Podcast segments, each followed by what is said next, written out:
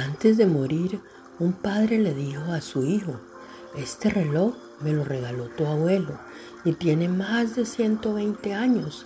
Antes de regalártelo, quiero que vayas a la joyería y les digas que me interesa venderlo y me dices cuánto te ofrecen.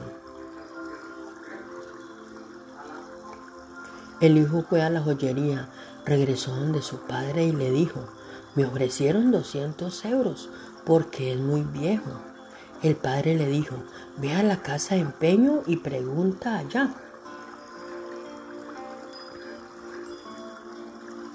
El hijo fue a la casa de empeño y regresó y le dijo a su padre, solo me ofrecieron 10 euros porque está muy descuidado.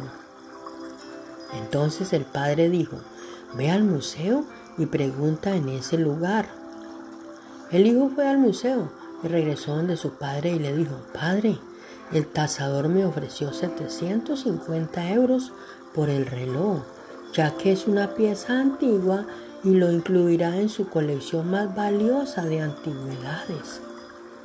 Finalmente el padre le, le dijo, quería que supieras que en el lugar correcto te valorarán de la manera correcta. Si de repente te encuentras en un lugar donde no te valoren, no te molestes, cambia el lugar y rodéate de los que sí te dan el valor que mereces. Nunca te quedes donde no te aprecien.